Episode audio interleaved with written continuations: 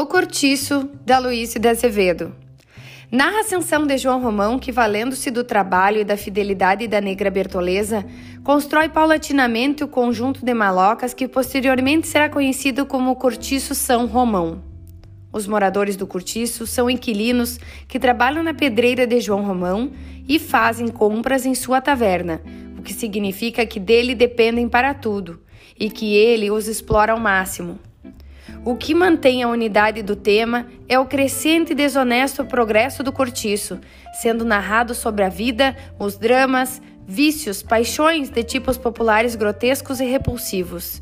Um ancião avarento que pretende enriquecer juntando dinheiro de pequeno valor e acondicionando-o em garrafas.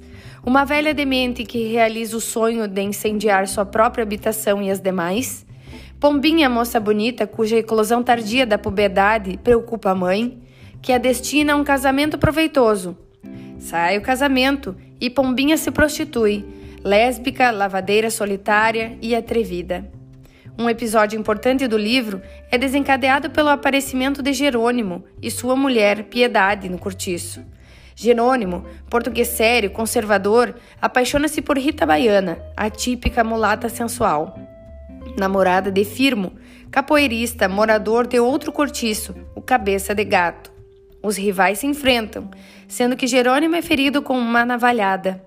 Depois, arma uma emboscada e assassina Firmo.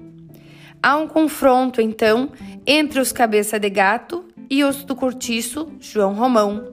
Neste confronto, um incêndio é provocado e fica claro no final do livro que a destruição gerada só trará melhorias e prosperidade ao cortiço de João Romão que, embora viva com Bertoleza, ex-escrava, supostamente alforriada, à medida que ia enriquecendo, pensava em casar-se com Zulmira, filha de Miranda.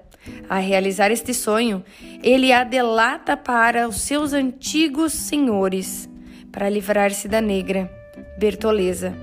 Ao ser ameaçada de voltar ao cativeiro, Bertoleza suicida-se com uma faca de cozinha.